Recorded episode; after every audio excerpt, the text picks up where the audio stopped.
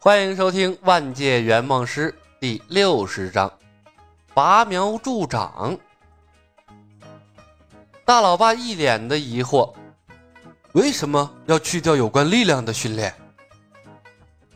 李牧黑着脸道：“因为不需要。”李，你的巫术，你可能更在行。大老爸笑了，好似找回了信心。他伸出手拍了拍李牧的肩膀。一切格斗的基础都是力量和体质。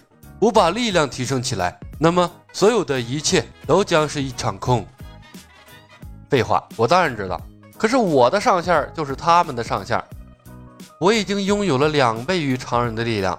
两个十多岁的小萝莉再怎么突破极限，那力量还能超过我吗？即便他们真的凭努力超过了我，那又能怎样？你信不信我一个共享过去就能瞬间抹平他们的一切努力？李牧在心中发了一通牢骚，不过这些话却是不能告诉大老爸的。保持巫师的神秘和强大，才能震慑大老爸。将来啊，是要带魏子琪去打 BOSS 的。大老爸的枪械格斗技巧，他必须要掌握。他还必须培养和超杀女的默契。如果让大老爸知道两个萝莉强力恢复的秘密是共享他的身体状态，会挫伤他的积极性的。当然啊，更大的可能是把大老爸的目光啊引到他身上来。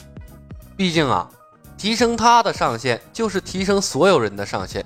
训练一个人要比训练一群人容易得多。傻瓜都会这个简单的算术。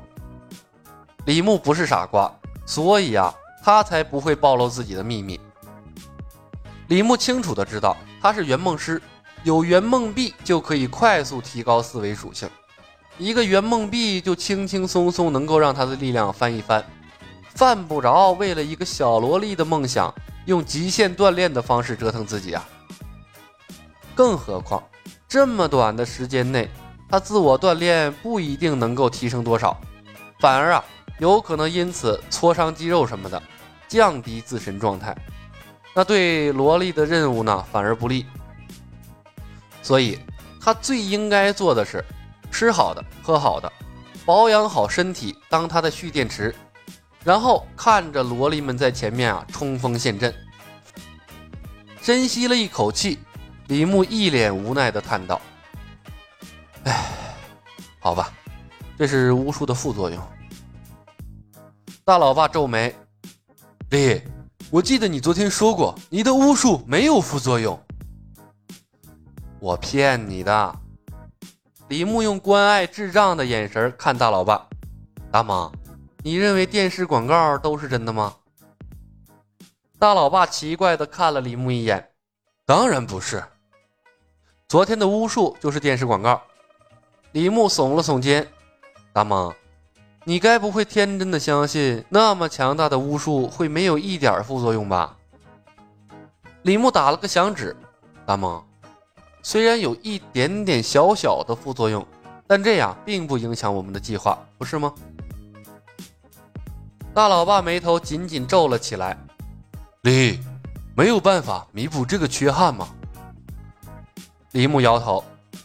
大老爸接着说道：“可是这样，他们以后的发展……”又会一直依赖你的巫术，李，你和我总有一天要离开他们的，不能从基础上提升他们。一旦我们离开，他们会被打回原形的。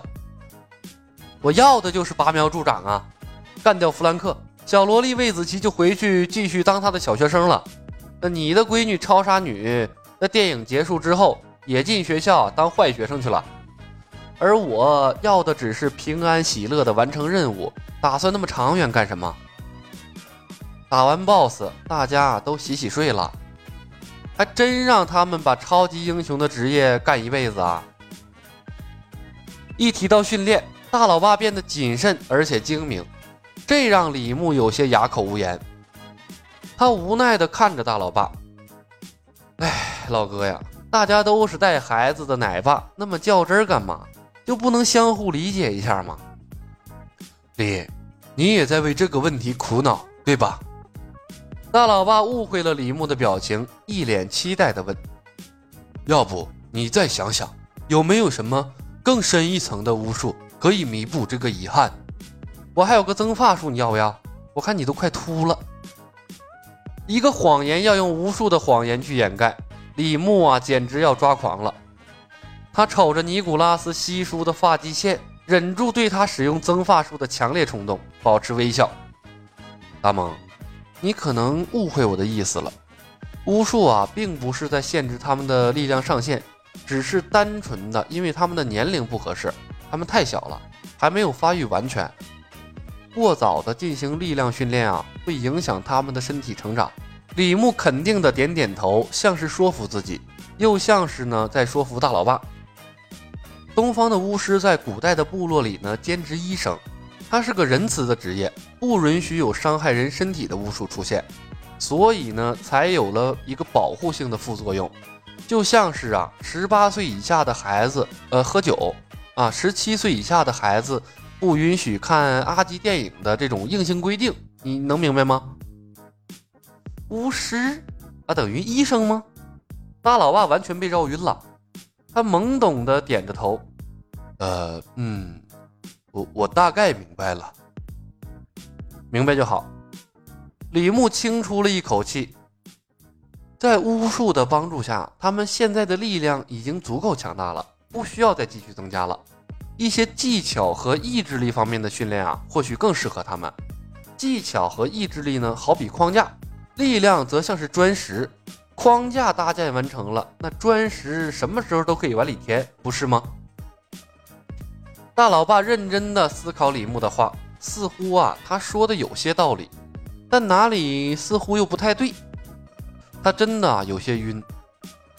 李牧说道：“大萌，魏子琪是我的侄女，我不会害她的。”一句话给大老爸吃了定心丸。他点点头，拿起了写好的计划。李，你说的很有道理，我去更改一下训练计划。唉，看着大老爸离开，李牧长长出了一口气。终于搞定了，他忽然有些怀念金盾之力了。若有金盾在，何至于这么麻烦啊？不过仔细想想，就算真有金盾，说不定啊，他也收买不了大老爸。妈妈买了个皮呀！该死的圆梦公司，心情不好的时候骂公司，那总是没错的。上午十点左右。大老爸修正完他的计划之后，小萝莉魏子琪和超杀女终于开始了正式的训练。魏子琪进行的是枪械训练，他毕竟啊是个没有摸过枪的小学生，不得不从基础的训练开始。大老爸达蒙非常认真地在旁边讲解枪械的构造和使用技巧，魏子琪听得很认真，李牧听得也很认真。每一个男人啊都有玩枪的冲动，李牧也不例外。之前他没有条件，如今在这个不禁枪的国度，如果还不好好的玩个痛快，那往来电影世界走一遭了。而且和晦涩难懂的武功秘籍不一样，枪械是易学易懂，而且威力强大，学会了对李牧进入别的世界有很大的帮助。废物超能力有时候啊极为不靠谱。李牧觉得自己很有必要掌握枪械技能。好的，本集已经播讲完毕，感谢您的收听。